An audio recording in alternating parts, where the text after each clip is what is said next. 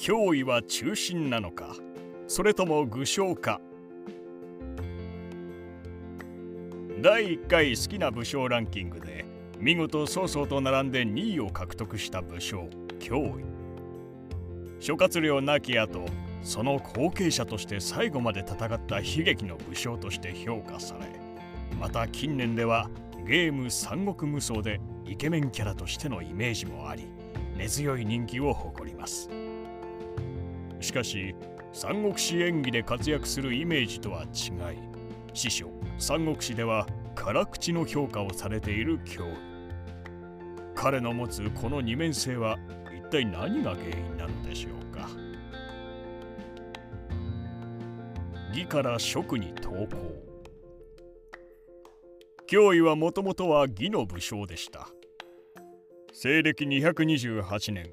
孔明による第一次北伐の際には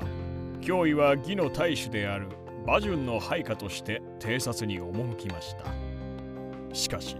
脅威が裏切るのではないかと疑心暗鬼に陥った馬順は脅威を捨てて逃亡。追ってきた彼を城に入れることを拒んでしまいます。行き場を失った脅威はやむなく職軍に投降。しかし孔明にその才能を見いだされ職に基準して北伐に従軍するようになります。孔明の死後軍の中枢として諸軍を統率するようになった脅威。西方異民族の反乱を制するなど功績を挙げます。義の武将であった加工派が芝居が起こしたクーデターを受けて職に亡命してくると脅威はこれを好機と考え孔明の死後中断している北伐の再開を志しました。孔明の意志を継いで北伐を志す。しかし脅威の志を諌める者がいました。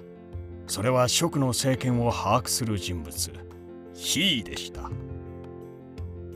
上昇ですら成し得なかった北伐をどうして我々ができるものか。今は国力の増強に努め機会を待とうではないか。ヒーは脅威に1万以上の兵を与えることなく脅威は北伐を一時諦めざるを得ませんでした。しかし脅威を諌めたヒーはその後殺害されてしまいます。ヒー亡き後蜀の軍権を掌握した脅威は周囲の反対を押し切り北伐を再開させてしまいます。初めこそ先行を挙げ大将軍にまで昇進する脅威でしたが義の当該との戦いで大敗して以降劣勢を強いられます。国内では脅威の北伐への批判が高まり脅威はやむなく北伐を中断して漢中の守備を固めることになります。蜀の滅亡後も反乱を起こそうとする。蜀の宮中では龍禅が宦官の高校を徴用。高校が政治の実権を握ってしまいます。義の信仰を察知した脅威は増援を要請しますが高校によって要請は握りつぶされてしまいます。劣勢を強いられる中脅威は前線して義の商会を一時は撤退を考えさせるところまで追い詰めます。しかし義の当該は脅威の守備を回避し後方である蜀の都生徒を吸収。龍禅があっけなく義に降伏したために脅威もまた義に降伏せざるを得ませんでした。その後脅威は野心家であった商会を利用して義に対し反乱を起こそうと企みますが商会の配下の将軍によって殺されてしまいました。なぜ脅威の北伐は支持されなかったか。孔明の後を継いで北伐を志した脅威でしたが彼を批判する声は後を絶ちませんでした。孔明の北伐で国力が疲弊していたのもその大きな原因でしたが脅威が支持を得られなかった最大の理由は彼が西方である領州の出身であったからです。もともと領州の豪族でありさらには義に仕えていた脅威は職の宮中にあっては少数派閥に過ぎません。荘園や比叡といった有力な文官が彼の手綱を握ってコントロールしているうちは良かったのですがその後ろ盾をなくしてしまうと孤立化を免れなかったわけです。また脅威は軍事を施行し内政を顧みなかったことも彼の立場を弱くする大きな原因だったと言えるでしょう。彼が後方にあって内政に力を入れていれば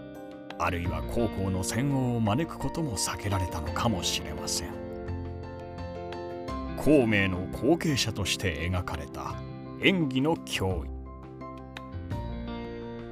三国志演技は劉備玄徳を漢の正当な後継者とし彼とその軍師である諸葛孔明を主人公として描かれた物語です。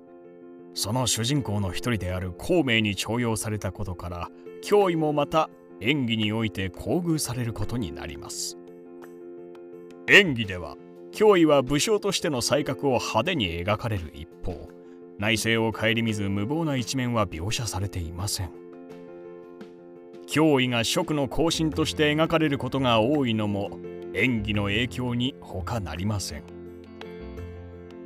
中堅脅威。脅威はもともと義の将軍でした。しかし彼は自分の上司に裏切られ義に祈祷することもかなわずやむなく職へと下っています。自らの野心のために望んで職に下ったわけではありません。これは勝手な妄想に過ぎないのかもしれませんが脅威はある意味で中堅のような人物だったのかもしれません。犬は自分の意思で飼い主を選ぶことはできません。しかし彼らはたとえ主人がどのような人間であろうとその人に捨てられない限りはその忠誠を貫きます。脅威もまたそんな人だったのかもしれません。本来の主人であった義に捨てられその後孔明に見いだされた脅威彼の北伐は自分を捨てた元の主人である義への恨みと自分を拾ってくれた孔明への終生変わらない忠誠心の表れだったのかもしれません。